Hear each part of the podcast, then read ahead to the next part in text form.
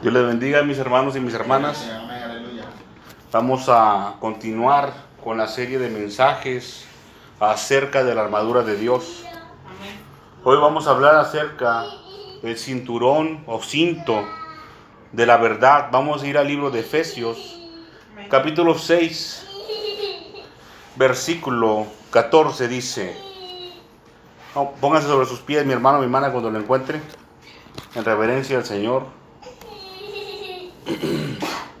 Dice, la palabra de Dios la leemos en el nombre del Padre, del Hijo y de su Santo Espíritu. Estad pues firmes, ceñidos vuestros lomos con la verdad y vestidos con la coraza de justicia y calzados los pies con el apresto del Evangelio de la paz. Sobre todo, tomad el escudo de la fe, con que podáis apagar todos los dardos de fuego del maligno. Y tomad el yelmo de la salvación y la espada del Espíritu, que es la palabra de Dios. Vamos a orar, hermanos. Padre Santo que estás en el cielo, venimos delante de tu presencia, mi Señor y mi Dios, una vez más. Te ruego que tengan misericordia en nuestras vidas, Padre amado. En el nombre de tu Hijo Jesucristo, te pedimos, mi Señor y mi Dios, que una vez más, Padre Santo, te muevas a misericordia, mi Señor y mi Dios. Te rogamos, mi Señor y mi Dios, que tengan misericordia de esta pequeña manada que te busca, Señor, en espíritu. Que te busca en verdad, mi Señor y mi Dios. Tenga misericordia, Padre amado, de tus siervos y tus siervas, Señor, que se han mantenido fieles, Padre amado. Te ruego, Señor eterno, en el nombre de tu Hijo amado, también, mi Señor y mi Dios, que perdones, Padre amado, todo pecado y toda maldad, mi Señor y mi Dios. Perdónanos, Padre Perdónanos, mi Señor y mi Dios, nuestras ofensas, así como nosotros también, Señor Dios Todopoderoso. Hemos perdonado a los que nos han ofendido, Señor, en obediencia a tu santa palabra, Señor, en obediencia al mandamiento de tu Hijo Jesucristo, Señor. Te pedimos, Padre amado, que nos perdones, que limpie, Señor, toda mancha y toda arruga, mi Señor y mi Dios. Escucha nuestra súplica y nuestro ruego, Padre amado Haznos limpios, mi Señor y mi Dios, con tu palabra. Y una vez más te pedimos, mi Señor y mi Dios, que sigas enviando de tu Santo Espíritu sobre todos y cada uno de nosotros, mi Señor y mi Dios. Háblanos hoy, Señor, por medio de tu palabra. Abre nuestro entendimiento, Señor, para que podamos comprender el mensaje que traes a nuestras vidas el día de hoy. Que venga, mi Señor y mi Dios, tu palabra con poder a nuestras vidas, Padre amado, que penetre hasta lo más profundo de nuestro ser, que sea grabado, Señor, en las tablas de nuestro corazón. Ayúdanos también, Padre amado, a ponerlo por obra, mi Señor y mi Dios. Háblanos hoy, Señor eterno, mi espíritu de sabiduría, Señor eterno. Ábrenos el entendimiento, mi Señor y mi Dios. Permítenos ver y comprender, mi Señor y mi Dios, los misterios inescrutables, Padre Santo, de tu santa y preciosa palabra, mi Señor y mi Dios, que nos has regalado que has enviado, mi Señor y mi Dios, en rescate a nosotros, Señor. Glorifícate una vez más hoy, Padre amado. Mira, mi Señor y mi Dios, te damos toda la gloria y toda la honra, Padre amado, porque el poder y la palabra es tuya, mi Señor y mi Dios. Solamente tú eres digno de ser temido, Señor Dios Todopoderoso. Gracias, mi Señor y mi Dios, porque desnudas tu brazo, Señor, en rescate por tu pueblo, Señor. Glorifícate una vez más, Padre amado. Reprende por nosotros, Señor, a tu espíritu las tinieblas que trate de perturbarnos, mi Señor y mi Dios. Rodéanos, Padre Santo, con tu fuego, que no puedan ni ver ni escuchar, mi Señor y mi Dios, lo que tratamos en este lugar. Reprende por nosotros, Señor, a tu espíritu de sueños y de adivinación, Padre amado, a tu espíritu de disensión y de, enojo, mi Señor y mi Dios, a todo espíritu que mantiene a todas las mentes, Padre amado. Repréndelo, Señor, y échalo fuera de este lugar. En el nombre de Cristo Jesús de Nazaret te lo pedimos, mi Señor y mi Dios, creyendo y confiando, Padre amado, que tú obras a favor de tu pueblo, de tus hijos y de tus hijas, de tus siervos y de tus siervas, mi Señor y mi Dios. En el nombre de Jesús te damos las gracias, Señor Dios Todopoderoso. Amén y amén. Pueden tomar asiento, hermanos. Hoy vamos a hablar acerca del cinturón de la verdad, pero como ya tengo por costumbre, hermanos, les quiero preguntar si se acuerdan lo que hemos tratado anteriormente. Aleluya. Ya vimos de una forma panorámica lo que es la armadura de Dios y para qué es. ¿Se acuerdan para qué es la armadura de Dios? Aleluya, gloria a Jesús. Para enfrentar a nuestros enemigos. Para enfrentar, para ir al ataque, para ir al ataque. ¿Y quién la aporta? ¿Quién la aportó? El Señor Dios Todopoderoso, el Señor Jesucristo. ¿Y para quién es ahora? ¿Quién? Para nosotros, para los soldados de Dios.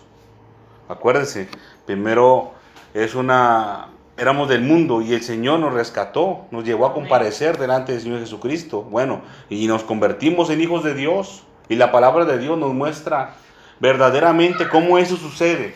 No de palabras. No se vaya a creer, mi hermano, mi hermana, de que si alguien viene con un papelito que le dice que es hijo de Dios, firmado y sellado por mí, y que ya es hijo de Dios, no es así. Aleluya. Dice la palabra de Dios que no es de varón, ni de sangre, ni de carne, que no somos engendrados ni de sangre, ni de carne, ni de voluntad de varón. Quiere decir que tampoco, que tampoco somos hechos hijos de Dios por alguien que es de renombre. No vaya a creerse que porque venga el presidente de la República y le dé un papelito, tú eres hijo de Dios. No, no, no lo es. De ninguna manera. Ni por ser alguien de renombre. Bueno, ya es hijo de Dios. Ahora le toca convertirse en servidor de Dios. En servidor.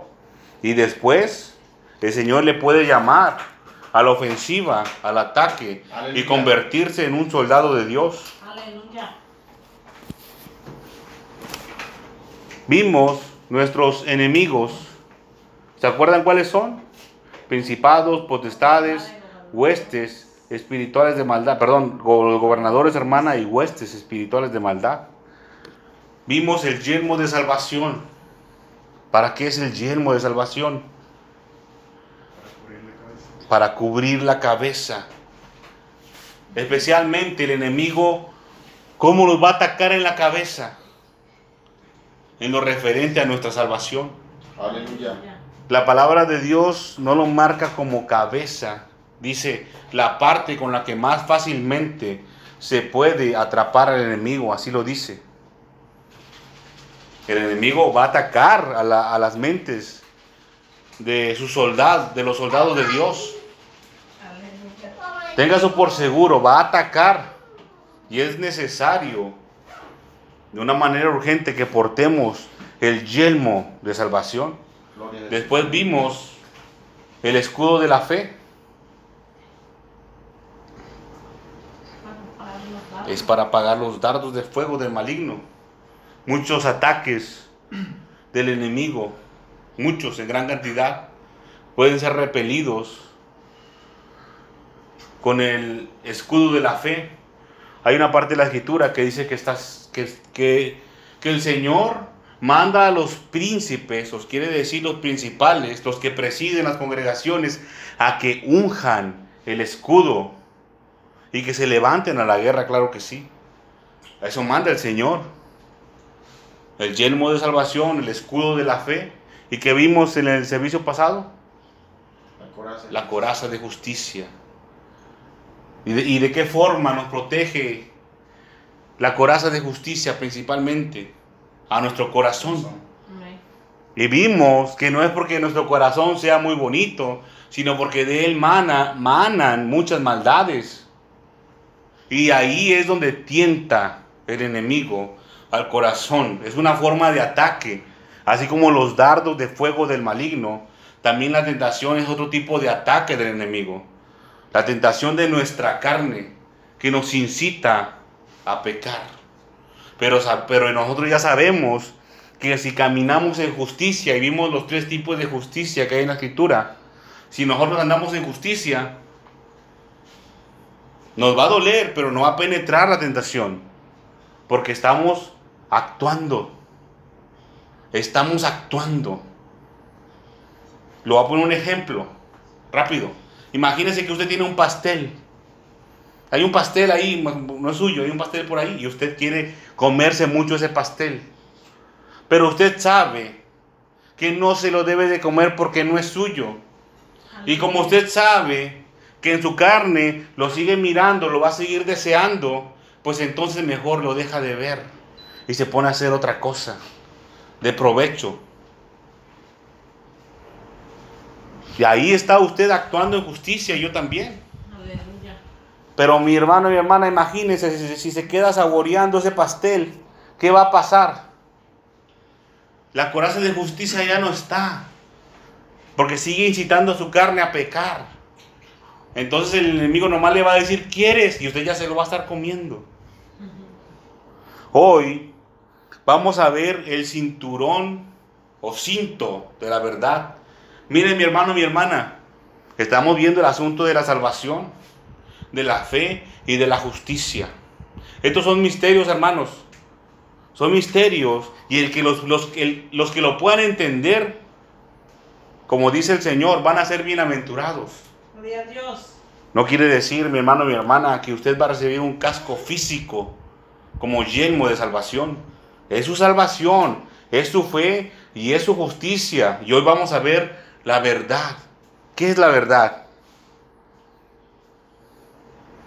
Dice aquí, estad pues firmes, ceñidos vuestros lomos con la verdad. Ceñidos vuestros lomos con la verdad. ¿Qué es verdad? El Señor dijo, yo soy el camino y la verdad y la vida. La palabra es la verdad. Muy bien, muy bien. Nuestro deber para nosotros poder portar, para hacer lo que dice aquí, el cinturón de la verdad, tenemos que practicar la verdad. Cuando alguien, mi hermano y mi hermana, ejecuta y practica la verdad, automáticamente adquiere un adjetivo calificativo y se dice de aquel hermano o hermana que practica la verdad que ahora él es veraz. Veraz. ¿Por qué? Porque dice y hace la verdad. Y el Señor Dios Todopoderoso, el Señor Jesucristo, Él es veraz. Porque Él también practica la verdad. La verdad tiene referencia a fidelidad.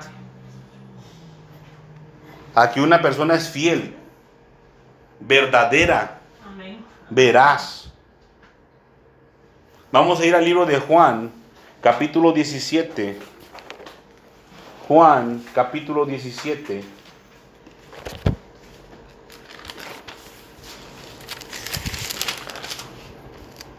Versículo número 14.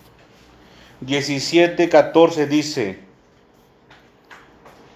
Yo les he dado tu palabra y el mundo los aborreció porque no son del mundo, como tampoco yo soy del mundo. No ruego que los quites del mundo, sino que los guardes del mal. No son del mundo, como tampoco yo soy del mundo. Dice el Señor Jesucristo, santifícalos en tu verdad. Tu palabra es verdad. Aleluya. Tu palabra es verdad. Entonces, muchos, muchos o algunos, mejor dicho, porque no somos muchos, ¿verdad? Acertaron en qué es la verdad cuando pregunté. Ahora les vuelvo a preguntar, con lo que el Señor aquí nos ha hablado, el Señor Jesucristo, ¿qué es la verdad? La palabra de Dios. Aleluya. La palabra de Dios se compone de, va- de varias partes, mandamientos, estatutos, pero también hay una parte que son que va en relación a la justicia y es promesas, promesas. Fíjense cómo es que somos poquitos y hoy el Señor nos va a hablar acerca de ese asunto. Aleluya. Pero es lo que el Señor promete en base, en base a una instrucción que se nos ha dado. Entonces esto es un consejo. Se podría decir que esta parte de la palabra es la que aconseja al hombre, a la mujer, para que le vaya bien, para que obtenga un buen resultado. Le voy a poner un ejemplo. Imagínense que usted no tiene que comer, o yo no tengo que comer. ¿Y ahora cómo le hago? Bueno, entonces viene alguien y me dice, Rodolfo, no tienes que comer. No, no tengo que comer. Bueno, pues ponte a trabajar. Para que, para que te paguen y compres comida. Es un consejo. Ah, bueno, pues me voy a trabajar, me pagan y tengo que comer. Parece algo simple, ¿no? Pero es verdadero y es un buen consejo. Se nos ha aconsejado y el resultado ha sido positivo, ha sido benéfico para nuestras vidas. Es lo mismo con la palabra de Dios. Tenemos todo un libro que se dedica principalmente a aconsejar, que es el libro de Proverbios. Toda la palabra es buena para instruir. Pero hay un libro específicamente de consejos y dichos profundos. Habla de sí mismo, que es el libro de Proverbios. Vamos a ir ahora, mis hermanos y mis hermanas, al libro de aquí mismo de Juan, pero ahora en el capítulo número 8. Entonces, el cinto que usted se va a poner, ¿para qué es un cinto, mi hermano y mi hermana? ¿Sabe para qué es un cinto? ¿Un cinturón? Pues los varones lo usan para, para ajustar el pantalón. Para ajustar. Bueno, a lo mejor esa palabra yo no la entiendo muy bien. Es para apretar. Cinturón es para apretar. Hay unos cinturoncillos, le llaman, o cinchos de plástico, que se aprietan y es lo mismo, es un cinturón. Entonces, ¿nos- ¿con qué nos vamos a apretar?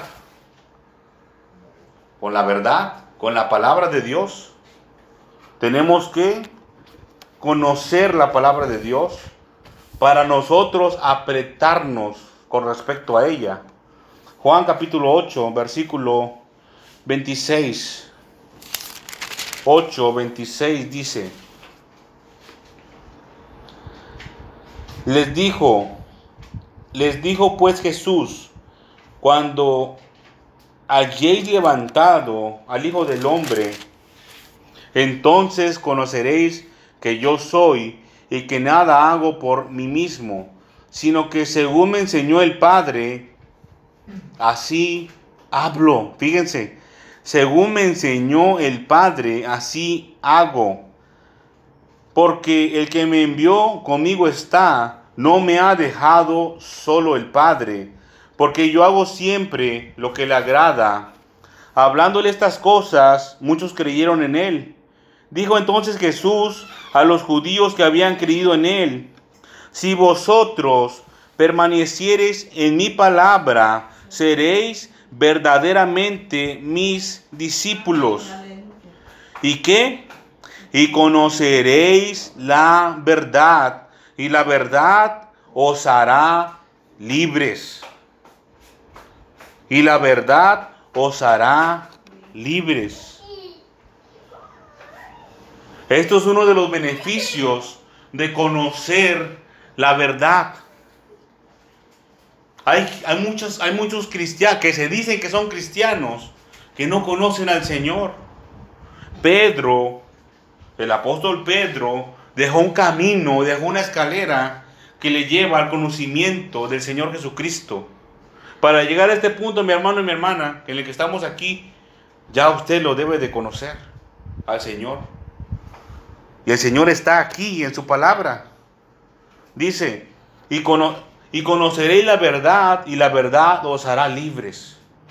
A mí, una, una de las cualidades que me agrada mucho del Señor Jesucristo, cuando el Señor nos enseña, es que Él es un caballero, mi hermano, mi hermana. Mire lo que dice aquí. Si vosotros permanecereis en mi palabra, seréis verdaderamente mis discípulos. Si usted quiere ser discípulo del Señor, aquí el Señor le está diciendo cómo serlo y el beneficio que va a obtener. Y conoceréis la verdad y la verdad os hará libres. ¿Qué es lo que tenemos que hacer? Permanecer en el Señor Jesucristo. Permanecer en las palabras del Señor. Dice, le respondieron linaje, versículo 33, linaje de Abraham, perdón, linaje de Abraham somos y jamás hemos sido esclavos de nadie. ¿Cómo dices tú, seréis libres? Jesús le respondió, de cierto, de cierto os digo, que todo aquel que hace pecado, esclavo es del pecado. Miren mi hermano y mi hermana, hay una, hay, hay gente que explica este asunto, porque para yo, para yo compartir el mensaje, mi hermano y mi hermana, me tengo que informar. Pero miren que lo mejor es cuando el Señor habla directamente. Amén. Y vi por ahí que hay gente que explica este asunto solamente como que el cinto es para apretar sus vestiduras y que usted no pueda ser atrapado. Pero hasta ahí, mi hermano, mi hermana, en la antigüedad te ponían el cinto para que el vestido no se atorara con cosas y no se quedara atrapado ahí en medio de la guerra o lo jalaran de sus vestiduras. Que sí, puede ser, mi hermano, mi hermana, y aquí lo vamos a ver en la palabra de Dios, pero no basta con eso. Hay más que aprender acerca del cinto o el cinturón de la verdad. Si le va a ajustar, le va a apretar. Y si usted practica la verdad, no lo van a atrapar con mentiras. Eso es algo obvio, mi hermano, mi hermana. Pero el asunto del cinto de la verdad no es algo tan simple. No se queda ahí nada más, mi hermano y mi hermana. El Señor Dios Todopoderoso muestra cosas más grandes acerca del cinto de la verdad. Pero lo que dicen es cierto. Cuando usted es veraz, cuando usted ya practica la verdad, cuando usted no dice mentiras, no lo pueden atrapar con mentiras. Yo conozco gente muy mentirosa, mi hermano y mi hermana. Por respeto a, a este lugar en el que estoy, no voy a decir nombres, ¿verdad? Claro que no. Pero yo conozco gente que es muy mentirosa. Que escucha a uno para decirle mentiras a otro. No para discordias, nada más para mentir. Pareciera que es la única forma en la que sobrevive esa gente. Para mí es muy desagradable escuchar y ver cómo arma sus mentiras. Pero llega un punto, mi hermano y mi hermana, en la que ya no se acuerda qué es la verdad. Si lo que él dijo o lo que verdaderamente sucedió. Es algo muy tonto, muy absurdo. Y a eso le pasa a mi hermano y mi hermana, al que no tiene el cinturón de la verdad. Si usted no se aprieta sus vestiduras, lo que dice usted, lo que habla, si no es en verdad, lo van a atrapar con sus mentiras. Eh, de eso estése por seguro. Dice aquí, y conoceréis la verdad, y la verdad os hará libres. La palabra libres, mi hermano, mi hermana, se refiere a que so- hemos sido liberados o eximidos, pero la palabra más correcta es decir es libre, de una deuda que nos mantiene cautivos. De una deuda que nos mantiene cautivos. A eso se refiere esa palabra libres. Seréis verdaderamente libres. ¿Por qué les abro este paréntesis para explicarle esto? Porque muchos han de pensar esto, mi hermano y mi hermana, alrededor del mundo. Cuando dicen, el Señor te hizo libre.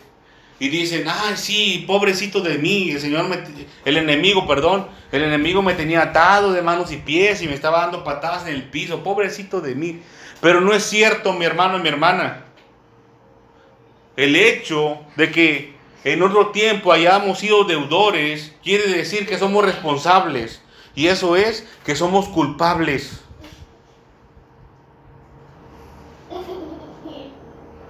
La palabra libre, libre, también hace referencia a que hay un responsable de ser esclavo del pecado. De ser esclavo del pecado. Dice el versículo 34, de cierto, de cierto os digo que todo aquel que hace pecado, esclavo es del pecado. Entonces, es culpable de pecar. Es culpable de pecar. Vamos a ir al libro de Jeremías y vamos a seguir hablando acerca de la palabra de Dios. Libro de Jeremías, capítulo número 23. Jeremías 23. por muchos hermanos alrededor del mundo. Este pasaje es muy conocido. Jeremías 23, capítulo, perdón, versículo 25. ¿Estamos ahí? Jeremías 23, 25 dice, yo he oído lo que aquellos profetas dijeron, profetizando mentira en mi nombre, diciendo, soñé, soñé. Dice el Señor, ¿hasta cuándo estará esto en el corazón de los profetas que profetizan mentira y que profetizan el engaño de su corazón? El Señor, el Señor, el Señor no está preguntando para saber hasta cuándo. El Señor está mostrando su enojo contra esos profetas que andan diciendo soñé, soñé.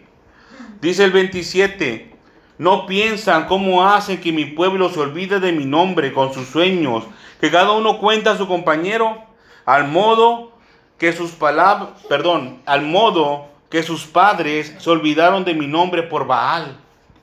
Ese es el peligro de los sueños. Ese es el peligro de los sueños. Y lo terrible. Imagínese que un hijo de Dios se olvide de Dios por culpa de que alguien anda contando sueños. No podemos permitir eso en la iglesia, dice. El profeta que tuviera un sueño, cuente el sueño.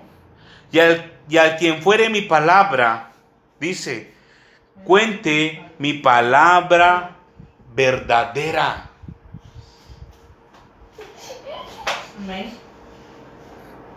¿Cómo es esto posible? Que la verdad sea verdad. Sabemos que la palabra de Dios es la verdad. Y ahora la verdad verdadera parece muy redundante, ¿no? Mi palabra verdadera. La palabra verdadera aquí, fíjese cómo dice palabra verdadera. Y yo la palabra verdadera les voy a explicar lo que significa. Y es que algo es fiel. Cuando dice mi palabra verdadera, puede decir mi palabra fiel. A quien fuere mi palabra, cuente mi palabra fielmente. Al que fuere mi palabra, cuente mi palabra que no cambia. Así, mi palabra que no cambia, que no se mueve, mi palabra que no se mueve, que es firme, que no cambia. A eso se refiere el Señor, acerca de la palabra de Dios. Es lo que usted, mi hermano, mi hermana, es con lo que usted se va a ceñir, se va a apretar su cintura con esto, con la palabra de Dios que no cambia. Dice, ¿qué tiene que ver la paja con el trigo? Y hemos hablado acerca de los sueños. ¿Qué es la paja? Los sueños. ¿Qué es el trigo? La palabra de Dios verdadera. Es el trigo. ¿Por qué trigo? Porque el trigo da frutos. Y la palabra de Dios da frutos. ¿Y la paja qué da? No da frutos. La, pala- la- perdón, la paja, ¿qué da? La paja se quema con el fuego. ¿No es mi palabra como fuego, dice el Señor? Y como martillo que quebranta la piedra. Imagínese, mi hermano, mi hermana, discúlpeme, mi hermana. Imagínese que alguien venga a pelear con usted con sueños y usted lleva la palabra de Dios verdadera que aquí dice que es como fuego. ¿Qué cree que va a vencer? ¿La paja o el fuego? El fuego, ¿verdad? Dígame, hermana, ¿iba a decir algo? Que el trigo el Señor lo va a recoger en su granero. ¿Y la paja? La va a quemar. ¿La va a quemar? Muy bien, muchas gracias. El Señor recoge al trigo en su granero. Pero aparte de la paja, hay cizaña, acuérdese también. Lo va a botar en manojos. Vamos a ir al libro de Isaías, capítulo 11, un poquito para atrás. Libro de Isaías, capítulo 11. Vamos a ver, mi hermano, mi hermana, por qué el apóstol Pablo habló acerca del cinto de la verdad. Isaías 11, desde el principio, dice, saldrá una vara del tronco de Isaí y un, basta, y un vástago retoñará de sus raíces y reposará sobre, sobre él el espíritu del Señor. Fíjense, es uno. El espíritu de sabiduría, dos. El espíritu de inteligencia, espíritu de consejo y de poder, espíritu de conocimiento y de temor del Señor. ¿Los contaron cuántos espíritus son? Y le hará entender diligente en el temor del Señor. No juzgará según la vista de sus ojos, ni arguirá por lo que oigan sus oídos, sino que juzgará con justicia a los pobres y arguirá con equidad por, por los mansos de la tierra, y herirá la tierra con la vara de su boca, y con el espíritu de sus labios matará al impío. Dice el 5.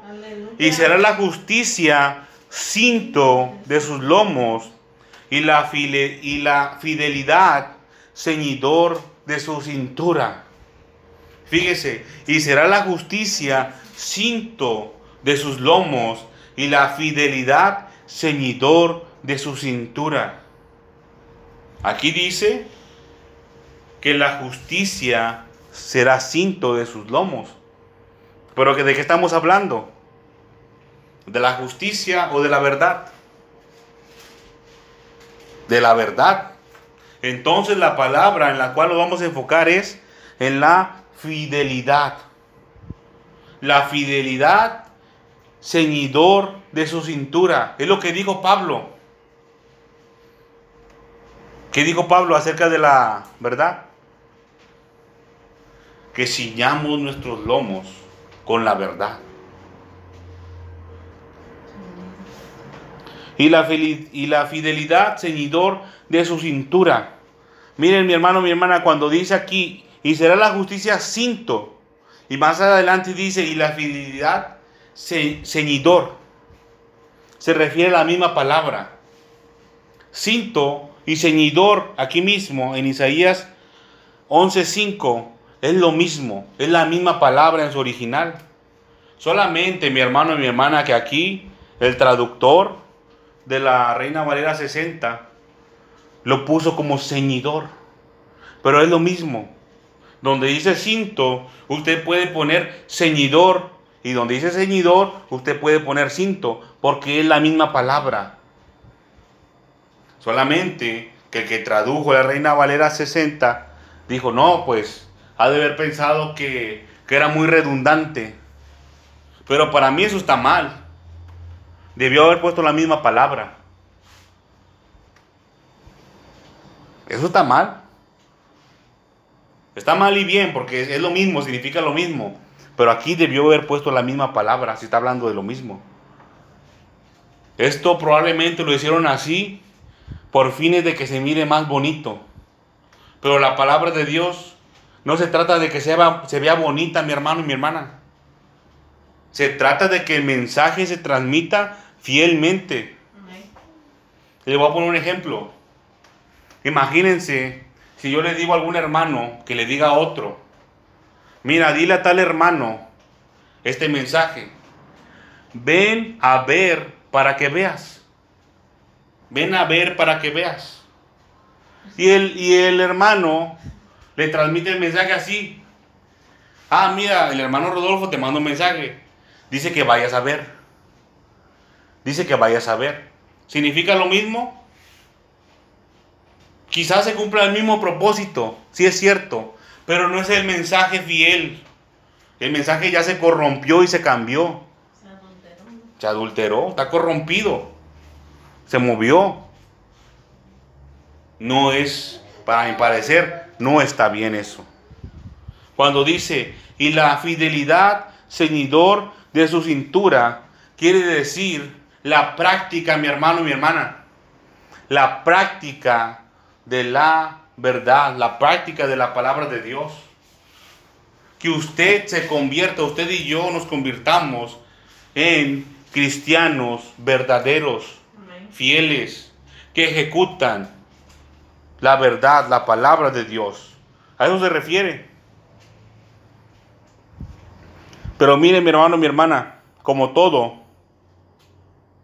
como todo en el Señor, la gloria primera, perdón, la, la gloria postera es mayor que la primera. Y conforme vamos avanzando, el Señor va manifestando cada vez más poder. Ya vimos y ya sabemos qué es la verdad. Ya sabemos qué tenemos que hacer. Y ahora, ¿qué pasa con nosotros? Aquí dice y habla de nuestra cintura y habla también de nuestros lomos. No voy a hablar mucho de la justicia, mi hermano y mi hermana, porque ya hablamos acerca de la justicia.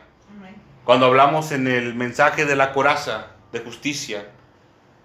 Pero dice que es cinto o vamos a ceñir con la justicia nuestros lomos y la cintura con la verdad. El lomo es la parte de aquí. A mí no se me nota mucho, mi hermano y mi hermana, pero es la parte donde la espalda va haciendo como un cono así. Se va la, la parte más delgada de la espalda, acá abajo. La espalda baja.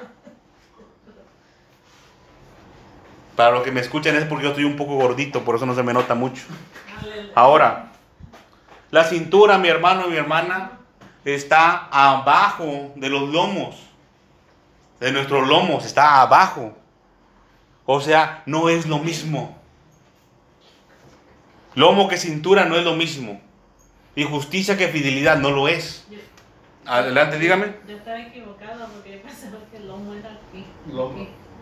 No, aquí abajito. Esto. Tome en cuenta, mi hermana, que estamos hablando de una palabra que está aquí en el, en el hebreo, hebreo antiguo.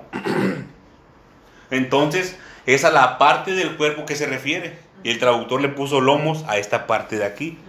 Pero puede ser desde arriba, toda la espalda, Ajá. prácticamente. Pero el traductor se refiere a esta parte, a la parte de la espalda baja que ahí es donde se va a ceñir con la justicia. Pero con la verdad va a ser en las cinturas, más abajo. Entonces, el Señor nos quiere decir por qué. ¿Por qué en la cintura? ¿Por qué en la cintura? ¿Saben por qué? Porque ahí, en la cintura, es de donde salen las fuerzas, de donde provienen las fuerzas del hombre y de la mujer. De ahí proviene la fuerza. Cuando, pero las fuerzas para qué? Las fuerzas para jalar. Las fuerzas para jalar. De ahí salen. Cuando va a jalar usted algo y lo agarra y lo estira, primero son sus piernas, pero aquí en las cinturas es donde se ejerce fuerza. Es donde están las fuerzas del hombre, de la mujer, donde sale el vigor para estirar. Imagínese mi hermano y mi hermana, que el Señor le mande al frente enemigo de incursión en las potestades de las tinieblas para rescatar a gente que está muy herida, que el enemigo la tiene muy mal herida. ¿Cómo las va a sacar? ¿Se las va a echar en el hombro? Quizás sí. Pero espiritualmente el Señor dice que usted las va a jalar, las va a sacar arrastrando de ahí. Ese va a ser nuestro deber.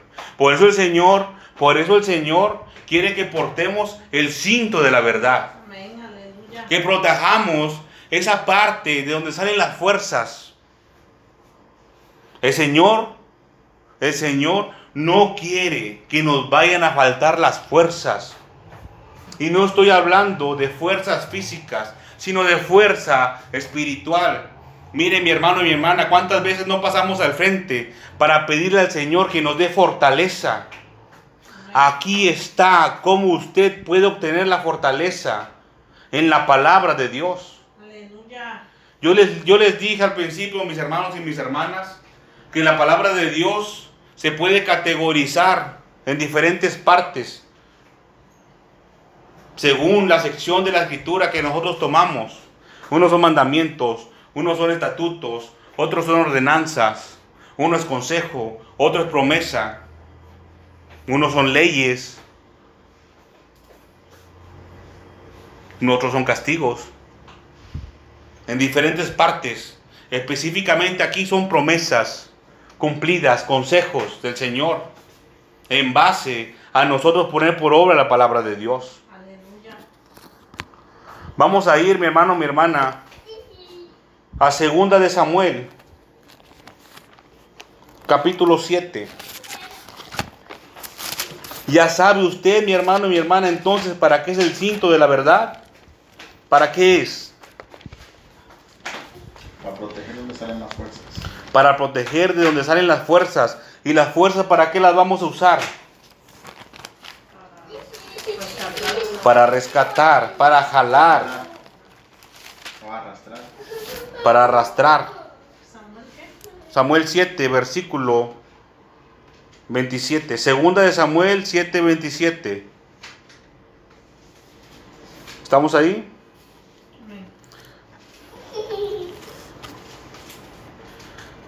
Algunas escrituras ponen esta sección como el pacto, el pacto entre el Señor y David. Esa es la parte final, mi hermano, mi hermana, donde David, a mi parecer, se conmovió por la misericordia del Señor, se, se- se- tu- tuvo una sacudida en su ser. Dice, son palabras de David, porque tú, Señor de los ejércitos, Dios de Israel, revelaste al oído de tu siervo diciendo, yo te edificaré casa. Esto es lo que el Señor le dijo a David. ¿Qué es eso, mi hermano y mi hermana? Porque no quiero que mal, vaya a malinterpretar este mensaje. Cuando se habla acerca de promesas de Dios, muchas veces se empieza a alborotar la congregación cuando hablamos de promesas de Dios. Todos quieren la promesa de Dios. Todos las quieren. Pero usted se podía imaginar, mi hermano, mi hermana, todo lo que tuvo que pasar el rey David para que el Señor le dijera esto. Yo te edificaré casa.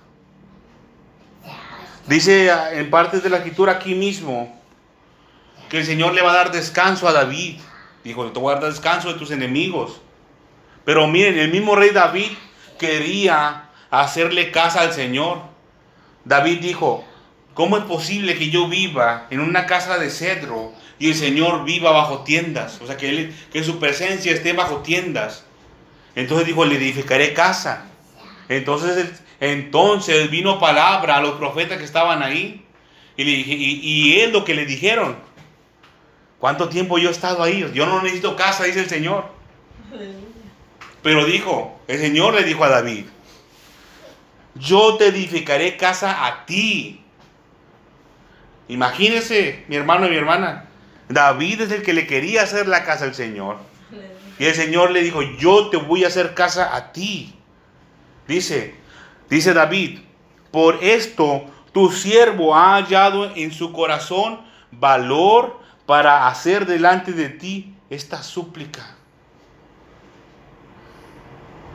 Yo pienso, mi hermano y mi hermana, que aquí el rey David estaba hablando, estaba hablando completamente lleno del Espíritu Santo. Porque aquí dice, Gloria a Dios. por esto tu siervo ha hallado en su corazón valor. ¿Qué es el valor? Fuerza. Por eso tu siervo ha hallado en su corazón fuerza para hacer delante de ti esta súplica. Pero a consecuencia de qué? De escuchar la promesa de Dios. Y esa promesa vino por todo el trabajo que hizo el rey David. Fueron años, mi hermano y mi hermana. Y al principio fue, yo, yo considero que fue uno de los momentos más difíciles cuando estaba huyendo. Huyendo. Sabiendo que él estaba bien en su proceder. Se tenía que esconder en cuevas. Quizás por muchos era mal visto. Y muchos se burlaban de él. Inclusive había, hay una parte de la escritura donde uno lo estaba maldiciendo. Y David dijo, no, déjenlo, pues ya lo iban a matar, a que lo maldecía. Dice, no, no, déjenlo. Quizás el Señor lo ha mandado. Y también el Señor lo puede convertir en bendición, lo que él dice. Miren, David era un hombre inteligente. Por eso tu siervo ha hallado en su corazón valor para hacer delante de ti esta súplica. Se dan cuenta cómo es nomás porque sí, ¿no? Tiene un motivo. Hay un camino. Y el camino está aquí en la escritura. ¿Cómo usted puede obtener fuerzas? O fuerzas espirituales. ¿Cómo usted, cómo usted puede permanecer firme en el Señor? No se trata, mi hermano y mi hermana, nada más de estar escuchando promesas falsas que no están aquí en la escritura. La promesa va a venir siempre, siempre como pago por la ejecución de los mandamientos del Señor.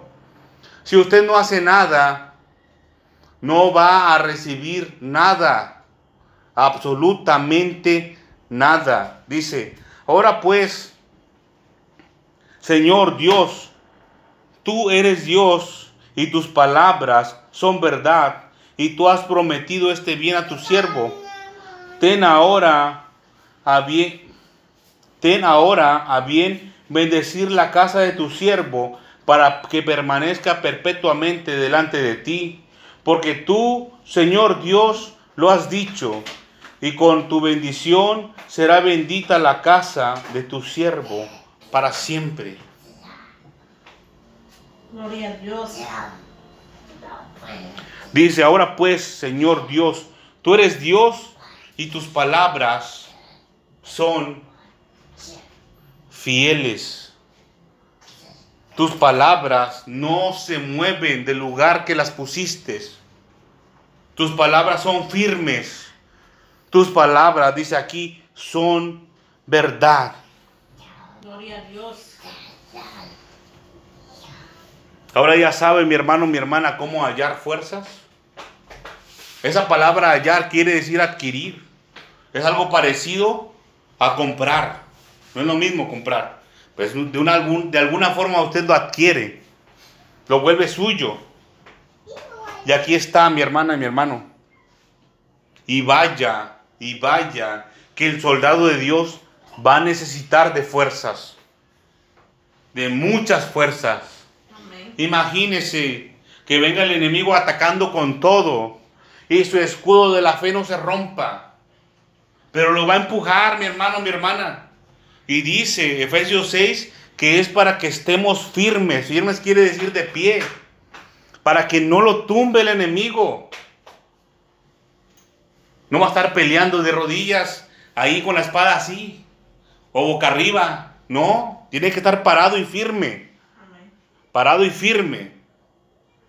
Vamos a Isaías, capítulo número 10. Ya para terminar, mis hermanos y mis hermanas. Isaías 10.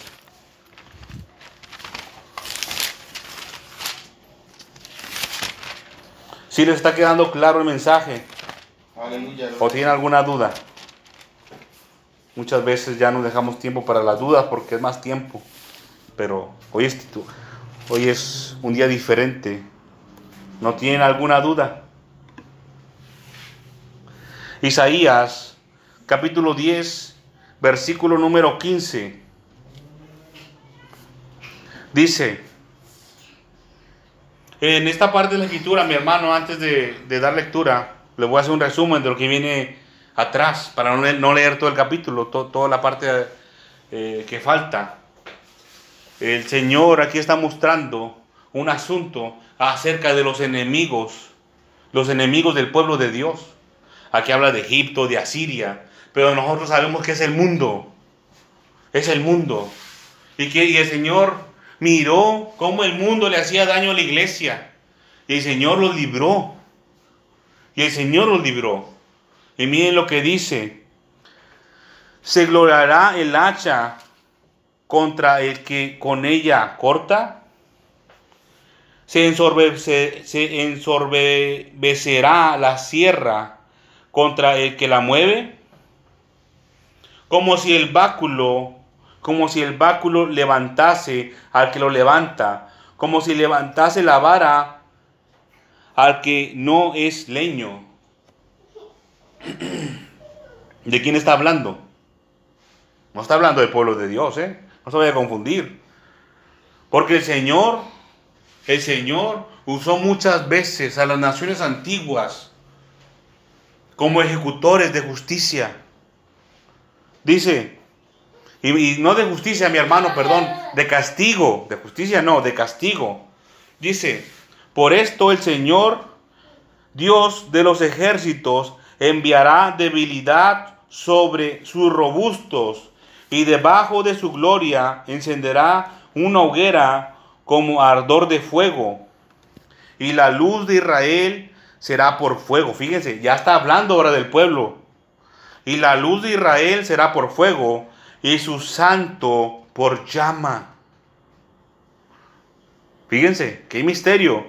Dice, que abrace y consuma en un día sus cardos y sus espinos.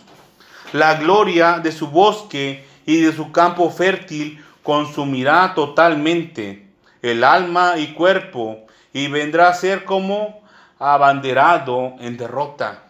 Está hablando del mundo, dice. Y los árboles que queden en su bosque serán en número que un niño los pueda contar. Quiere decir que no van a ser muchos. Dice el 20, acontecerá en aquel tiempo que los que hayan quedado de Israel, está hablando de del pueblo, y los que hayan quedado de la casa de Jacob, nunca más se apoyarán en el que los hirió. ¿Quién es el que los hirió? El mundo. Quiere decir, mi hermano mi hermana, que va a llegar un tiempo en el que el pueblo de Dios no va, no va a seguir viviendo en este sistema económico en el que estamos. El mundo es un heridor para nosotros. Nosotros no podemos amar al mundo porque es el que nos hiere. Es, nuestro, es contrario a nosotros. Es adversario, enemigo. Es nuestro heridor, dice aquí. Sino, dice, sino que se apoyarán con verdad en el Señor, el Santo de Israel. Va a llegar el momento, mi hermano y mi hermana, en el que ya no va a existir este sistema económico. Y ya no, vamos, ya no nos vamos a tener que estar apoyando como lo hacemos ahora. Que tenemos que tener un trabajo. Que muchas veces el Señor ha puesto, mi hermano y mi hermana, como medio para sustentarnos y proveernos. Gracias al Señor porque tenemos trabajo. Pero no va a ser. Va a llegar un tiempo en el que el mundo no va a ser el medio. En el que el mundo no va a ser el ejecutor de esto. Dice, el remanente volverá, el remanente de Jacob volverá al Dios fuerte. Porque, porque si tu pueblo, oh Israel, fuere como las arenas del mar, el remanente de él volverá. La destrucción acordada rebosará justicia, pues el Señor, Dios de los ejércitos, hará consumación ya determinada en medio de la tierra. Quiere decir, mi hermano y mi hermana, que aquí el Señor le ha puesto un sello de que esto va a suceder. Va a llegar un tiempo en el que ya no nos vamos a sostener en el mundo. Esa palabra apoyarse, apoyarse, es como esto, así. En lo cual uno se apoya para quedarse de pie. Algo parecido a eso. Pero es más como cuando uno apoya su espalda en una pared, así como esta. Se recarga así y se apoya. Como cuando uno está cansado. ¿Te acuerdas de ese canto que dice cansado del camino? Así es como uno se va a apoyar en el Señor. Verdaderamente en el Señor. Este es el mensaje, mi hermano y mi hermana, para el día de hoy. Espero que haya sido de bendición para su vida y que guarde en su corazón lo que hemos hablado en el día de hoy, porque es palabra de Dios verdadera, mi hermano y mi hermana. No es añadido de mi mente ni de mi corazón humano de ninguna manera. es porque el Señor así lo ha mandado.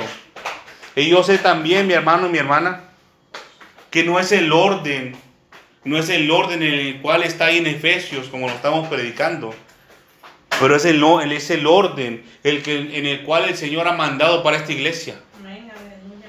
Es el orden en el, en el cual se necesita que lo practiquemos. Vamos a ponernos sobre nuestros pies, mis hermanos y mis hermanas.